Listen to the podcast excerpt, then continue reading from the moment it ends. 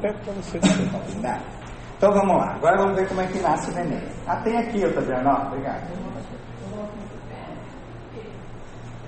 Mecanismo de parto nas apresentações cefálicas fletidas. É o que vocês precisam saber. Tá bom? Fletidas.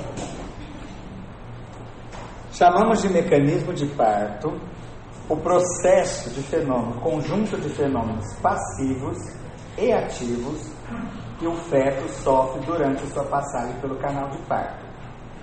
Antigamente achava-se que o feto era um bobinho, era uma bonequinha que estava lá e que era o corpo da mãe e o outro a contração que ia levando ele. Hoje a gente sabe que o feto tem uma participação ativa em alguns momentos do trabalho de parto.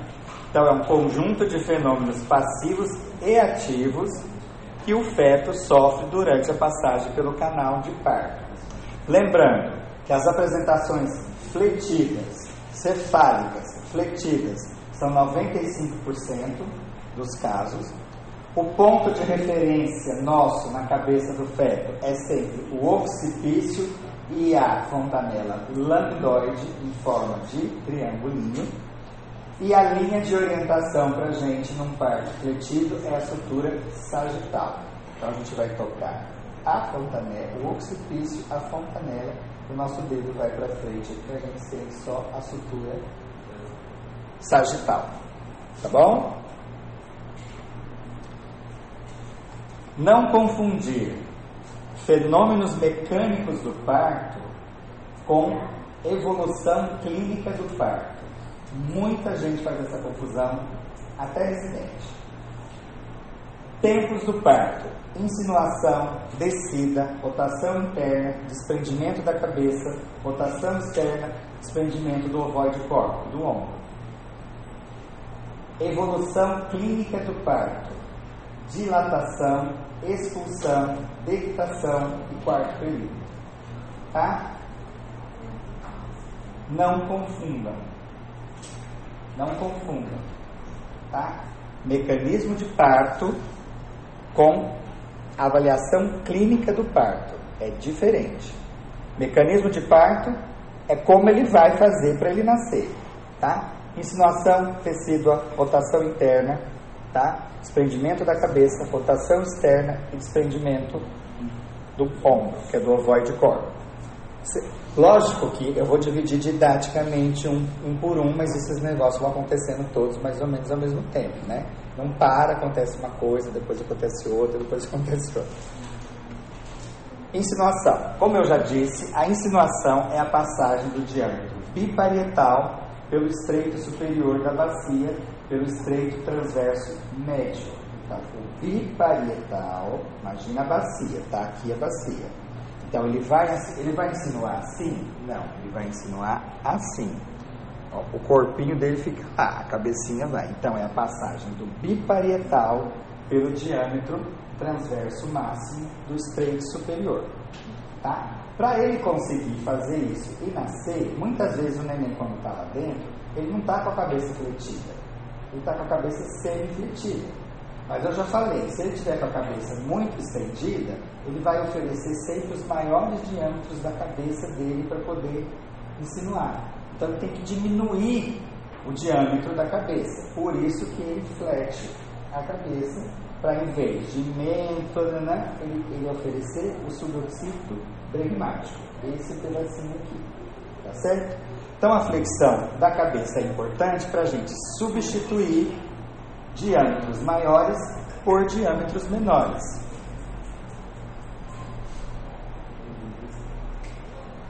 Tá? Então a gente, em vez de oferecer ao estreito superior o occipito frontal, que tem 12 centímetros, ou o suboccipito frontal, que tem 10,5, é melhor a gente oferecer o suboccipito bregmático, que tem 9 centímetros e meio. Tá? A cabeça do feto flete por causa das contrações. Então, conforme as contrações vão ocorrendo, por um movimento axial, então a articulação da cabeça com a coluna é como se fosse uma alavanca com braços curtos, um braço mais curto e um braço mais comprido.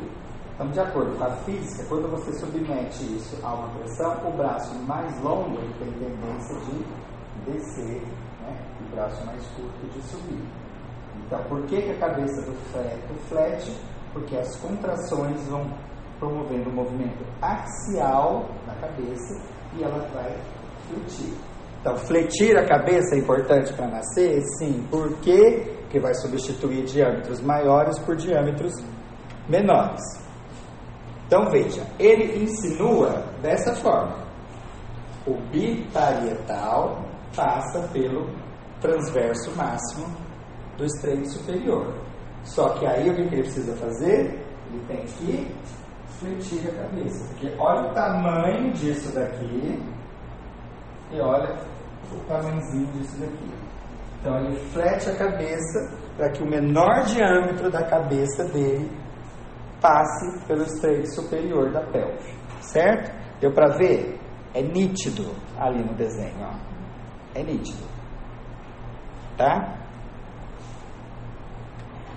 Doutor, é nesse momento aí que ocorre o O assincretismo é no primeiro? Não, na descida. É na descida. É na descida. Tá? A descida é a passagem da apresentação do estreito superior para o estreito médio.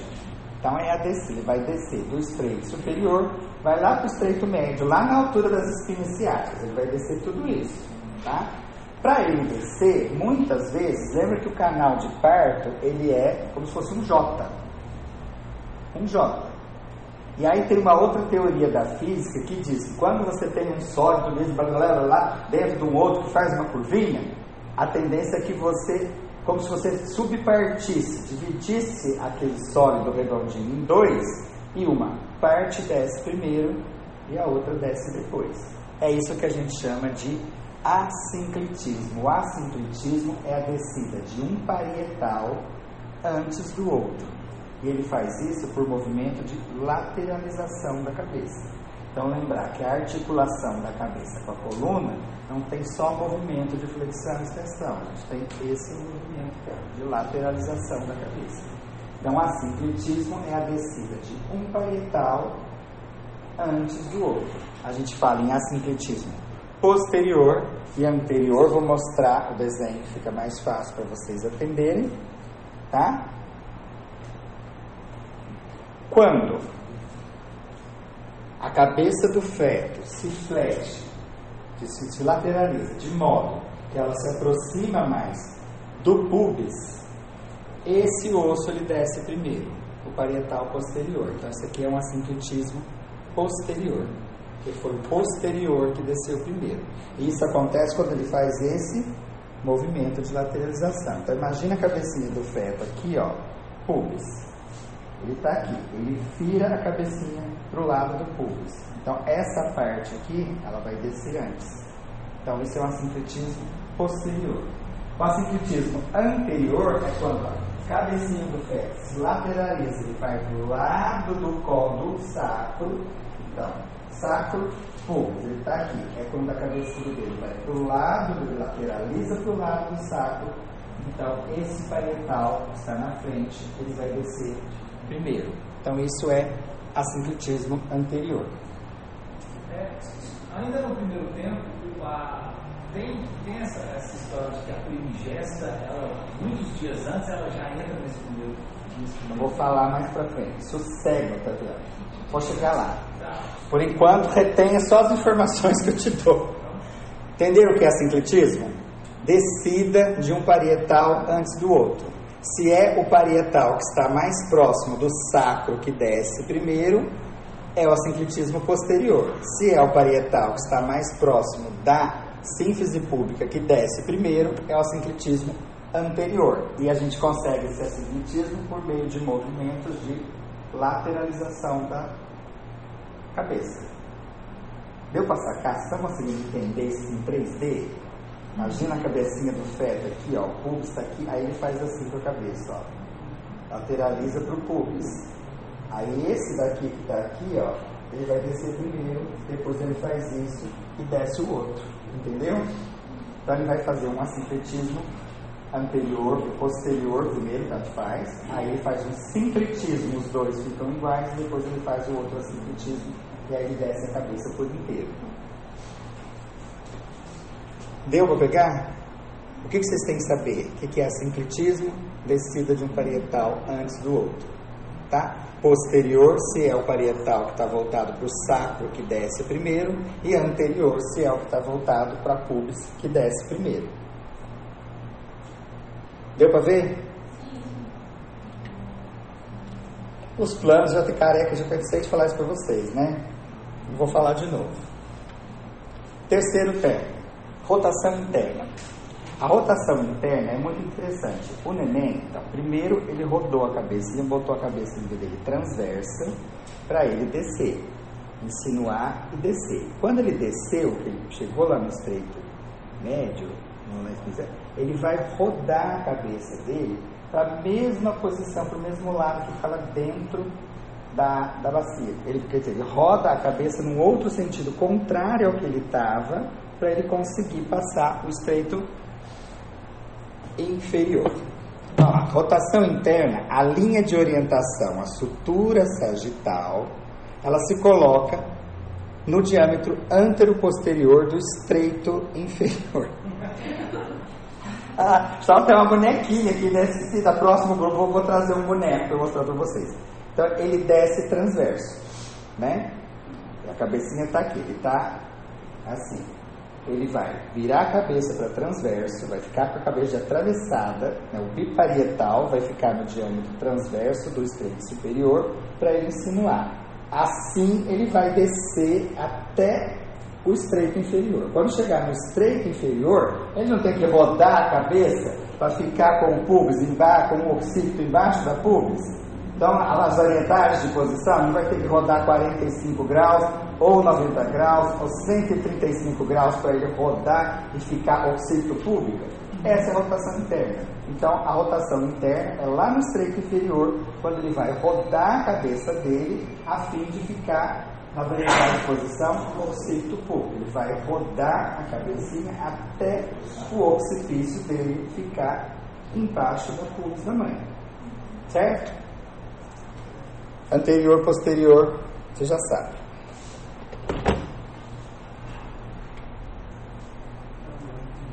Certo? E nisso vocês estão percebendo que a cabeça, a cabeça roda palpê, mas o corpo está totalmente torto, está em transverso, o biacromial dele está transverso. Então ele faz um movimento de torção, de axial, que a gente chama. Então ele desce transverso. Quando ele roda a cabeça, ele roda só a cabeça o corpo fica parado, então ele se torce, ele faz um movimento axial, ele torce, a cabeça fica em OP, tá? Mas o corpo, o ombro dele está transverso, então a cabeça está aqui direitinho e o ombro está transverso, olha lá. Quantos graus ele torce a cabeça? Depende, 45, 90, 135, depende para onde ele vai, tá? O quarto tempo é o despedimento cefálico. Então ele rodou para a OP e agora ele vai nascer. Para ele nascer, o que, que eu falei que a apresentação faz com a articulação do cóccix? Empurra ela lá para trás. Então aquele diâmetro antero-posterior, né, que media 9 centímetros, 9 centímetros e meio, quando a cabeça empurra ele para trás, ele vai chegar a medir 11, 12 centímetros. Então ele faz uma retropulsão do cóccix, a apresentação empurra o cóccix lá para trás ele vai prender o occipício dele embaixo do pubis da mãe. Então, ele vai usar o pubis da mãe como ponto de apoio, isso chama-se hipomóculo. Ele coloca o pubis dele, a cabeça embaixo do pubis da mãe, e não dá para ele nascer assim. Ele vai ter que estender a cabeça para nascer. Certo? Então ele vai defletir a cabeça. Ele chega até lá embaixo, fletidinho, Aí ele pega a cabecinha, apoia embaixo do pubis da mãe e aí ele faz um movimento de extensão para poder nascer. Nasceu, o que, que ele vai fazer? Ele vai rodar. Lembra que está tudo torto? A cabeça dele está aqui, o corpo está torcido? Agora ele vai ter que colocar os dois na mesma posição. Então ele roda para a posição que ele estava lá dentro. E aí para ele alinhar novamente, para ficar nessa posição, ombro e cabeça, porque ele estava nisso aqui, ó cabeça estava aqui e o ombro estava totalmente transverso à cabeça. Tá? Esse, olha lá. Ele desceu, ele vai apoiar o suboccipício na pubis da mãe. Gente que sair de uma vez. Para sair, ele tem que fazer um movimento de extensão. Então ele vai estender a cabeça e é o momento que você pega a cabecinha né, e você roda ele para o lado que ele estava para desprender o ombro. A rotação externa é o movimento de restituição do occipício à orientação que ele estava anteriormente. Então ele vai virar a cabecinha ou para a esquerda ou para a direita da mãe, que é onde ele estava. Né? Occipício esquerdo transverso, occipício direita, ele vai virar a cabecinha para o lado da mãe que ele estava, direita ou para a esquerda. Isso. Então ele nasce, imagina o seguinte, a cabeça está aqui. O corpo, o ombro está aqui, ó. Então ele está com o ombro aqui e com a cabeça aqui, ó. Então ele vai fazer esse movimento, aí ele vai tirar a cabeça. Aí ele vai rodar a cabeça para o lado que ele estava e aí ele vai tirar o ombro. Entendeu? Ele torce e distorce. Faz um movimento axial. Sexto tempo, desprendimento do ovoide córneo. Tá? Aí ele chega com o ombrinho, ele vai fazer a mesma coisa. Ele chega com o ombro. O ombro que está no pubis é o anterior e o ombro que está virado para o sacro é o posterior. Então ele chega com o ombro anterior dele, põe o ombrinho embaixo da pubis, aqui na inserção do deltóide, põe o ombro dele ali, você entendeu? Pôs o ombrinho dele ali, e aí ele abaixa, passa o ombro, depois sobe e passa o outro. Geralmente, esse tempo é a gente que ajuda. Tá? Então, quando nasceu a cabecinha, vou voltar lá. Ó, nasceu, rodou, a gente pega aqui, ó. Pega aqui na cabecinha e a gente vai ajudar ele. A gente puxa ele para baixo. Na hora que você vê que saiu o ombro, você leva ele para cima. Então, desprende o ombro anterior, você suspende, desprende o ombro posterior e ele nasce. Distorce de ombro, ele vai ficar assim, ó tá? A cabeça para fora e o ombro não sai, tá? E não adianta você puxar, você vai degolar a criança e o ombro não vai sair. E aí esse bicho começa a ficar preto, azul, tá? Preto, como é vai ficar, é vai ficar azul, né? Vai ficar roxinho, depois ele vai ficando azul, depois ele fica pretinho e você tem que tirar essa criança daqui, tá? Para eu tirar a criança daqui, a primeira coisa que eu preciso fazer é ver se eu aumento esse diâmetro aqui, ó. Eu aumento esse ângulo subpúbico. Então, o que, que eu faço com as pernas da mãe? Eu faço uma abdução exagerada. Eu levo a perna da mãe e levo lá para cima. Geralmente você manda para duas pessoas, tira da perneira, põe uma auxiliar de enfermagem para cada lado, você puxa a perna na posição que você fala e fala, segura a perna aqui. Você vai fazer uma abdução exagerada da perna. Não resolveu. Você vai chamar o outro assistente, vai pegar aqui na síntese, borda superior da síntese pública, e eu vou falar assim: força. A hora que a mãe fizer força, você vai pressionar, vai empurrar tá? o ombro que está preso ali, para ver se nesse movimento você consegue fazer isso com o ombro e ele passar. Tá? Não resolveu. Aí é próximo, temos os próximos capítulos. Você vai rodar, ó, você roda, ó, chega o fim, a última manobra de todos, eu fiz isso já duas vezes no Hospital da Vila Industrial. Você tira a mãe da, da mesa de parto e bota ela de quatro no chão, tá? Porque assim o ombro anterior vira posterior, o posterior vira anterior e eu tento tirar o ombro que está mais virado para o sacro primeiro, para depois desprender o que está na pubis, tá? A primeira vez que eu fiz essa manobra, lá na Vila Industrial, quando eu cheguei lá, a criança tinha morrido. A criança já estava morta. Então a gente só pôs nessa posição e tirou para ultimar o parto, mas a criança já tinha morrido. Por isso que isso aqui é desesperador. É desesperador. Fala, Ramon. E fazer a episiotomia lá. Então, episiotomia. Depois você passa aí, que você passou para os meninos. Episiotomia é o seguinte: hoje em dia existe uma série de regras para o parto humanizado. Então, parto humanizado é esperar a paciente entrar em trabalho de parto espontâneo, tá? não usar ocitocina para condução do trabalho de parto se ela não tiver vontade, Não romper a bolsa, que geralmente a gente rompe a bolsa depois de uns 5 a 6 centímetros, porque isso faz a apresentação descer e acelera a contração, então a gente não faz mais isso, tá? Não faz tricotomia, não faz enteroclisma, tá certo? E a gente faz episo seletivo. Então não é assim, ou proibido fazer episiotomia. Não pode fazer episiotomia, é violência obstétrica. Não, episiotomia não é violência obstétrica. A gente não faz episiotomia em todo mundo que foi conforme eu aprendi.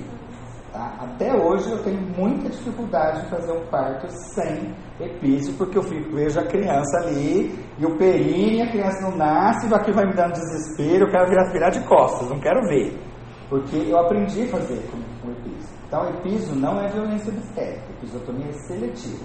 Você indica a epísio em determinadas situações, por exemplo, uma situação dessa, tem distócia de ombro, você tem que fazer epísio. Tudo que você puder fazer para ampliar o canal de parto na hora, você tem que fazer. Você tem que fazer piso. Um pélvico tem que fazer piso para ajudar a nascer. Tá certo? Então, quando que a gente faz a episo? Se você for fazer a episo, é antes do desprendimento do polo cefálico. Tá? A gente faz um bloqueio aqui, você enfia sua mãozinha aqui dentro, frente à espinha ciática, e aí você faz um bloqueio local. Tá? Você entra com a sua agulha lá em direção à espinha ciática e faz um bloqueio do nervo pudético. Injeta 5 ml de anestésico lá, depois você vai injetando mais uns 10, 15 ml no placenta. Vai tirando a agulha e vai né, anestesiando o canal. E depois aqui na pele você faz uma anestesia em leque. Você entra aqui na pele, anestesia, entra aqui, entra aqui, entra aqui. Faz uma anestesia em leque aqui na pele. Aí você pega a fúrcula vaginal e corta. Então, é, o piso é médio, lateral, direita. Tamanho. Vai cortar o bulbo esponjoso, vai cortar o transverso superficial do períneo, corta um pedaço do elevador do ânus. Tá? E muitas vezes, quando lacera tudo, você deixa nascer sem efeitos, lacera tudo, pega o esfíncter externo do ânus. Você tem que reconstituir o esfíncter lá depois. Então, episo, Ramon, pode fazer? Pode. A episo hoje chama-se de episiotomia seletiva, não é obrigatória. E a paciente tem que ter, concordar com você. Se ela não concorda com você e você precisa fazer episo, você tem que usar da sua autoridade e falar: eu preciso fazer, é uma necessidade e eu vou fazer, mesmo sem a sua concordância. Tá? Sexto tempo, desprendimento do ovoide córnico. Aí ele vai com o bracinho, a inserção do deltóide, ele faz a mesma coisa. Ele apoia ali no pubis da mãe, né? apoia, desce o ombrinho, sai o ombro direito. A hora que sai o ombro direito, blum, vai tudo uma vez. Então sai o ovoide córnico e sai a cintura escapular, a cintura pélvica, sai tudo uma vez. Aí não tem resistência mais nenhuma. Insinuação, descida, rotação interna, rotação externa. Lá já rodou. É. Insinuação, descida, rotação interna, desprendimento da cabeça. E aí nasce um bebezinho bonitinho. Tá? Eu tenho aqui uma aulinha rapidinho tem umas, umas fotos de perto para eu mostrar para vocês. Não está aqui, está no meu laptop. Eu tenho uma animação super bonitinha que mostra todos os tempos do parto, aquela super fofinha. O sexto tempo? O sexto, a cabeça já fala.